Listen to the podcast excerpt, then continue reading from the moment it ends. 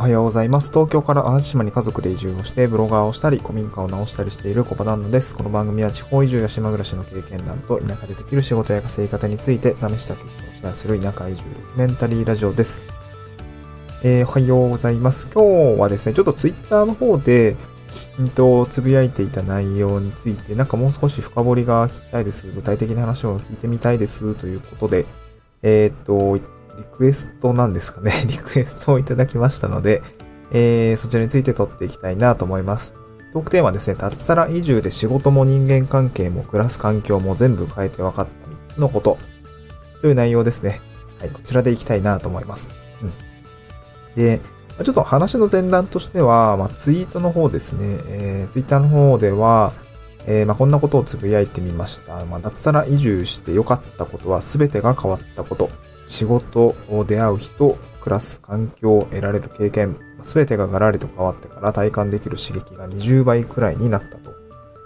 え新しい出来が、新しい出来事に触れる機会が多いと人生って楽しいんだなぁと、もちろん向き合う問題も増えたけれど、面白い人生にはなった。こんなつぶやきがですね、えー、昨日していたんですけど、まあなんかすごくいいねがついて、ぐらいが来て、なんかね、うん、なんか反応がすごくありました。で、これについてね、あの、深掘りをしていきたいなと思うんですけど、まあ、今日は3つですね、変わって、えー、まあ、結構、結構、枝葉の部分はすごい、あの、多いんですけど、まあ、幹の部分で言うと、まあ、3つですね、まあ、暮らす環境が変わったことと、人間関係が変わったこと、そして仕事が変わったことについて、まあ、お話をしたいなと思いますね。あの、全部書いて分かった3つのことですね。うん。で、まあ、暮らす環境が変わったことで分かったことについては、えっ、とですね、まあ、まず、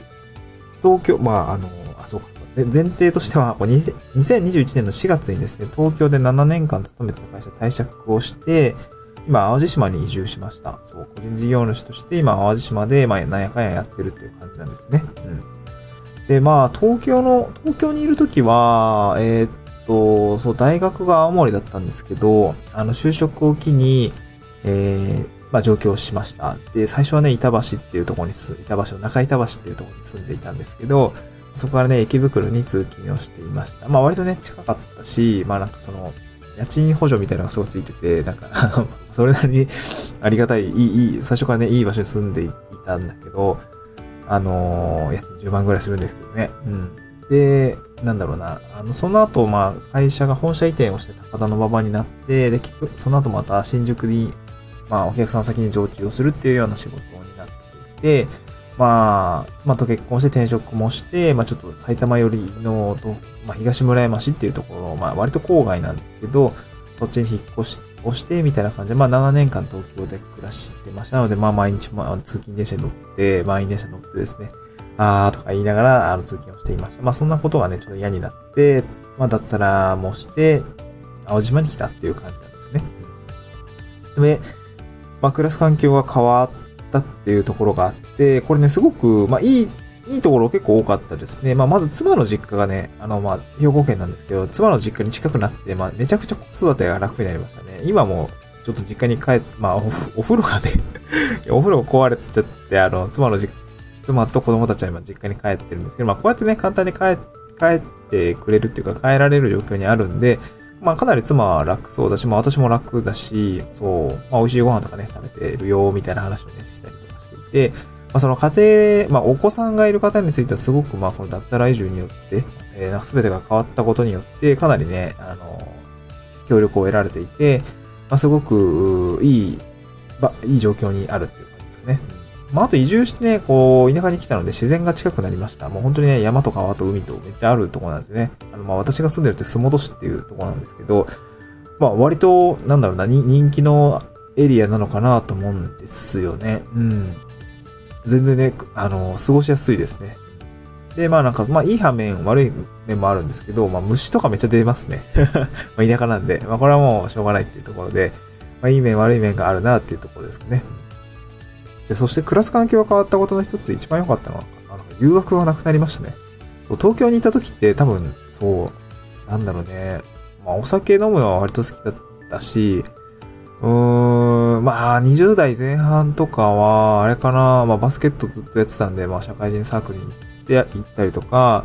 まあ、なんか友達と遊びに行ったりとかって結構やっていたし、フェスとかね、フェス？フェスじゃないな、あの、あの、ある、ビール飲むやつなんだっけ。えっと、えー、っと、いやー、名前ね、オクトーバーフェストしか出てこないの。なんだっけ、あの、ビアガーデンみたいなやつ。まあ、あれもね、すごく好きで、あの、まあ、こっちもね、まあ、今コロナからなくなってるのかな。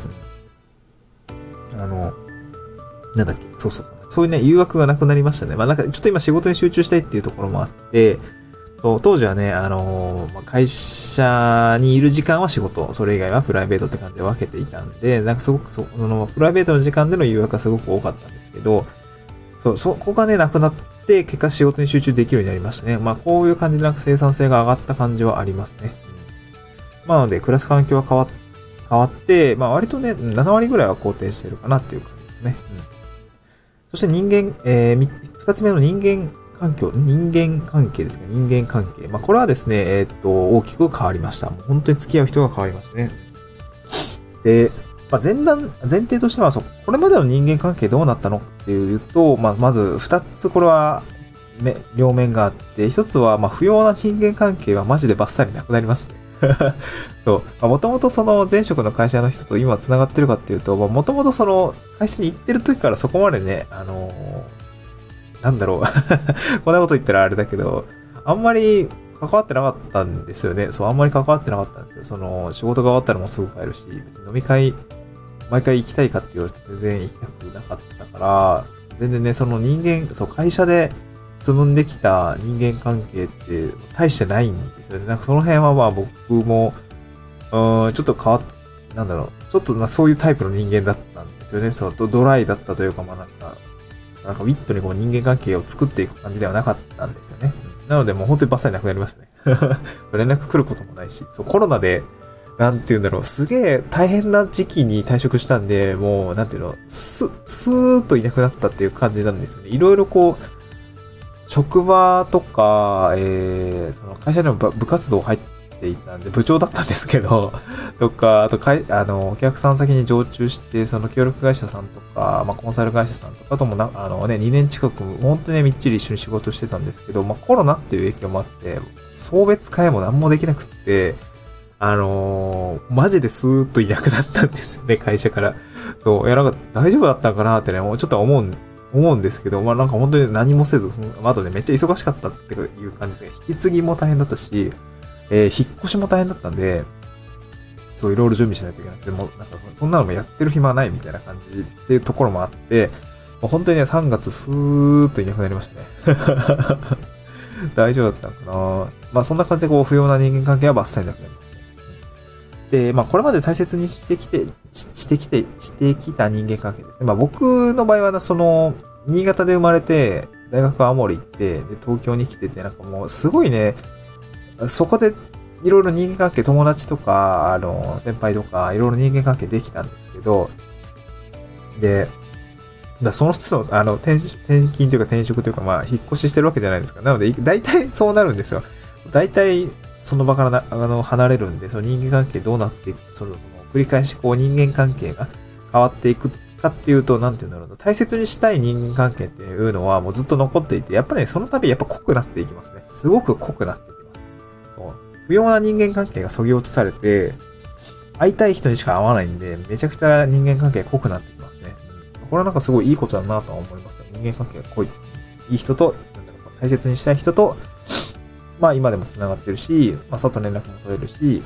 なんか人間関係はすごく濃くなりますね。うん、そして、えっ、ー、と、引っ越し先ですね。まあ移住先でどうなったかっていうと、やっぱり新しい人たちとの出会いがたくさんあって、まあこれはもうすごく刺激的ですね。やっぱ経験も全然違うし、なんだろう。バックボーンも全然違うし、で、なんか持ってるスキルも全然違うし、やっぱね、学ぶところがすごくたくさんありますね、本当に。そう、まあ、山で暮らしてる人とね、本当になんか、まあ、なんだろう、集落の人とか、まあ、そこで一緒にやってる活動してる人とか、まあ、シェフとか、めっちゃいるんですけど、めちゃくちゃ面白いですね。めちゃくちゃ面白い。もう新しい人間関係と出会えるってのはすごくいいなと思って、すごく、なんだろうな、僕は移住してこの人間関係っていうところですごく良かったですね。人間関係悪かったら最悪だったんだろうけど まあ、幸い、あの、いい人たちと巡り合えたんで、すごく良かったかなと思いますね。うん、で、最後3つ目ですね。仕事ですね。で仕事については本当にまあちょっとね、まあある意味全くの挑戦、まああの、自分はシステムエンジニアをずっと7年間やっていて IT 関係の仕事をしていたんですが、今全く関係ない未知の領域ですもう山にいるとか、山で古民家直してるみたいな感じだったんで、よくわかんないじゃないですか。で、まあ、それだけじゃなくて、なんかいろいろこう、学生と触れ合う機会が増えたりとか、えー、っと、なんだろうな、まあ、地域のまあ問題に触れ合う機会が増えたりとか。で、全く未知の領域だった、領域になってるんですね。でもやっぱりその何にも関係ない領域と、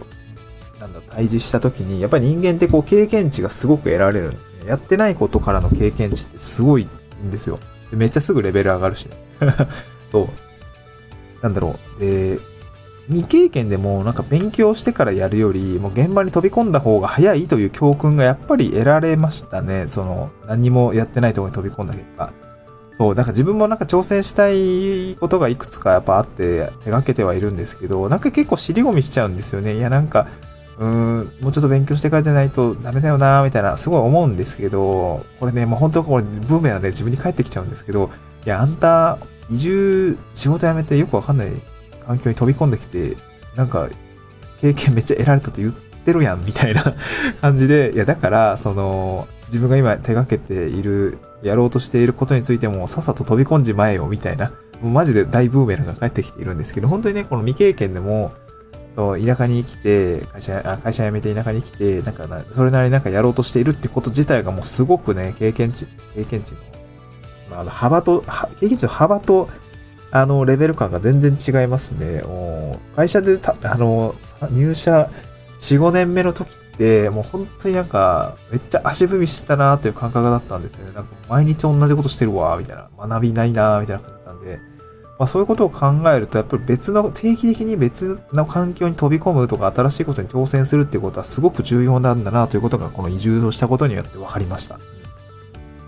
あの、すごく分かりましたね。ただし、やっぱり前職の経験があっ、まあ、ちょっとなんとなくこう、まあ、プロジェクトの管理のスキルがあったりとか、資料を作成するスキルがあったりとか、あの、自分のこう基礎力、まあ、ビジネス基礎力みたいのが、えあったことによって、まあ、これがな新しい場に飛び込んだ時になんとか活かせているっていうところがあるんで、まあ、会社員時代の経験ってすごく大事だったなと思いますね。まあ、この前もあの、神戸のあの、あるある大学さんの授業の講義をしてきたんですけど、え、っと、まあ、学生さんに何を話そうかなって思った時に、やっぱこの話したんですよね。そうまあ、あの、大学3年生ぐらいだったんで、これから就活を控えているということもあって、少しね、就活どういう風にしていけばいいんだまあ自分の就活結構悩んだんで、え、経験をね、あの、お伝えをしたんですね。で、そこでは、うんと、どんな仕事に就けばいいかを考えるよりも、なんかどんなスキルが欲しいかを考えて仕事を選んだらいいよっていう風に伝えました。その、まあ学生の時ってめっちゃ中身空っぽだったと思うんですよ。その、いまあ専門教科を学んでるとはいえ、やっぱ経験ってないし、まあ机上の勉強だけではスキルというものは身につかないとは思うんですよね。その、まあ言うなればその空っぽの iPhone っていう風に例えたんですけどね。空っぽの iPhone。えー、あな、えー、君たちの時には僕もそうだったんだけど空っぽの iPhone でした。で、やりたいこととか、あの、その空っぽだったらその乗り換え案内とかのね、あの、アプリとか入れたら、その iPhone で乗り換え案内ができるアプリに成長するじゃないですかっていう話をしたんですよね。そう、やりたいことがあったら、そのやりたいことを、あの、アプリをインストールすると思います。で、仕事も一緒で、自分今空っぽだけども、その空っぽの中からどういう仕事が向いているのかを、あの、探すのではなくて、自分が何をやりたいのか、えー、なんか身につけたいスキルですよね。身につけたいスキルをどこに行けばインストールできるのか、どこの会社を選べばインストールできるのかを、えー、っと、考えて会社を選んだら、なんか割と楽ですよ、みたいな話をしてしたんですね。で、これはまさに私も、えー、今やっていることで、あ、今やっていることというか、その、まあ今やってることか。そう、東京で7年システムエンジニアしてたんですけど、その、まあいろいろあってね、いろいろあって、ちょっとなんかもう少し生きる力をつけたいなと思ったんですよね。